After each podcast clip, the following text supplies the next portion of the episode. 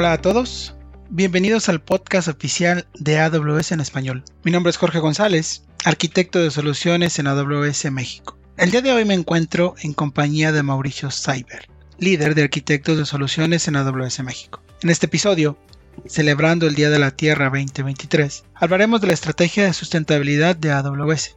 Esta charla la presentó Mauricio en el AWS Summit de México el año pasado. Cabe mencionar que este es el primero de una serie de capítulos donde estaremos hablando de la sustentabilidad en AWS. Muy bien, gracias Jorge. Este, y gracias a todo el público que nos acompaña. Espero que este episodio sea de mucho interés para todos. Gracias Mauricio y bienvenido. En estos días se habla mucho de qué hacen las empresas para ser sustentables, pero muchas veces no tenemos claro qué es la sustentabilidad. ¿Podrías platicarnos un poco de eso?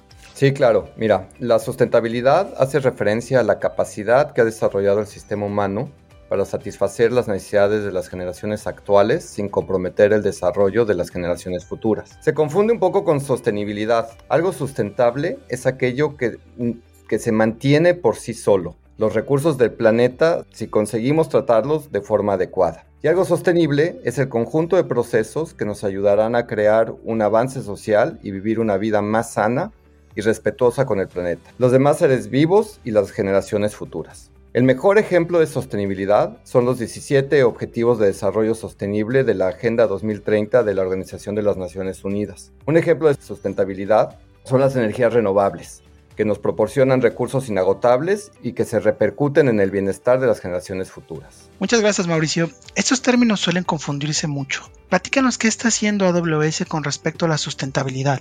Eh, sí, Jorge, mira, Amazon y AWS tienen varias iniciativas. La más importante es que forma parte, junto a otras 400 empresas, del Climate Pledge o el Compromiso del Clima. Este es un acuerdo para cumplir las metas de los acuerdos de París 10 años antes que la meta actual de 2050. Pero no solo eso, para que nuestras actividades sean sostenibles, diseñamos nuestros centros de datos para que presten el servicio eficiente e incansable que exigen nuestros clientes, a la vez que minimizamos nuestra huella medioambiental. Creando sistemas de enfriamiento más eficientes, por ejemplo, 0.25 litros de agua por kilowatt hora consumidos, usamos enfriamiento evaporativo, agua reciclada y un sistema de monitoreo avanzado para reducir su consumo. Además, en el pasado Reinvent, nuestro CIO anunció que AWS será Water Positive para 2030.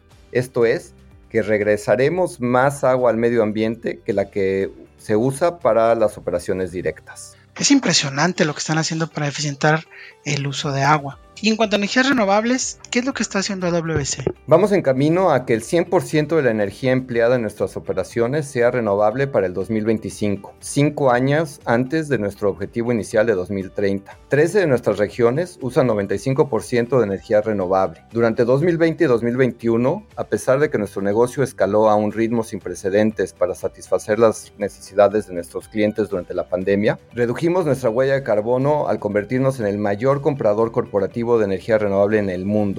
Actualmente tenemos 310 proyectos de energía eólica y solar en 19 países. Una vez terminados todos esos proyectos, disminuirán las emisiones de carbono en 17.3 millones de toneladas cúbicas, el equivalente a 3.7 millones de autos cada año. Todas estas iniciativas que está haciendo AWS, ¿cómo ayudan a que sus clientes logren sus metas? Sí, mira, pues al migrar a la nube, automáticamente los clientes reducen su huella de carbono en un 80% en promedio este, el día de hoy. Y lo reducirán hasta un 96% una vez que nosotros eh, nos migremos totalmente a energía renovable. Además, gracias a la innovación, AWS diseñó y creó procesadores 60% más eficientes llamados Graviton. Esta información está disponible en el reporte de 451 Research que pondremos en las notas del episodio. 80% de reducción de la huella de carbono es bastante. Pero ¿y cómo miden esa huella de carbono? ¿A qué se refieren con, con la huella de carbono?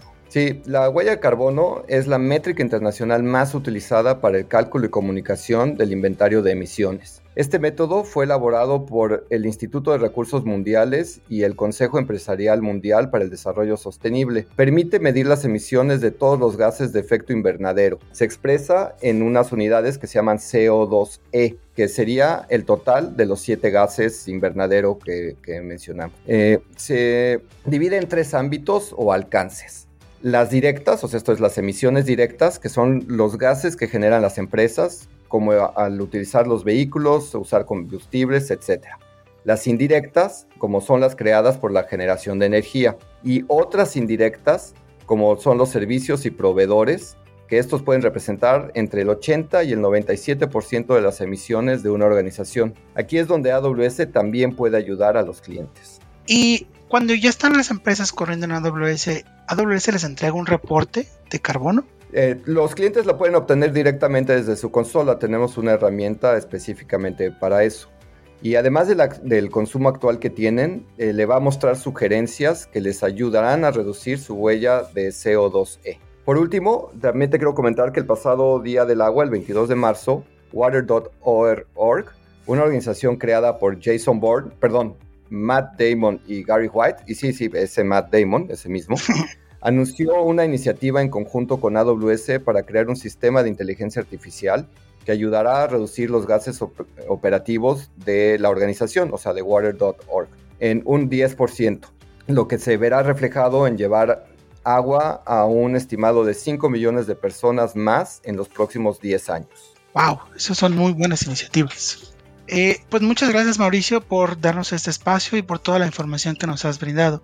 Eh, invito a todo nuestro auditorio a que no se pierdan los siguientes capítulos de este track de sustentabilidad. Sí, gracias Jorge. Eh, quisiera hacer unos comentarios para cerrar mi participación. Uno es que la migración a AWS, así como su posterior optimización, además de disminuir el impacto ambiental, disminuye también los costos a las empresas. A diferencia de muchos otros ambientes, otras eh, iniciativas en las que para lograr la sustentabilidad este, se paga un sobreprecio. Eh, la segunda es invitar a nuestros clientes a adherirse al Climate Pledge. Si les interesa, eh, que por favor contáctenos y pues espero que muy pronto podamos grabar nuestro siguiente episodio. Claro que sí, Mauricio, muchas gracias. Bueno, esperamos que este episodio haya sido de sagrado y que toda esta información les sea útil. Recuerden que nos encantaría leerlos. Pueden escribirnos a AWS Podcast en, español amazon.com. Mi nombre es Jorge González y me acompañó Mauricio Cyber. Y como nos gusta decir en AWS, sigamos construyendo.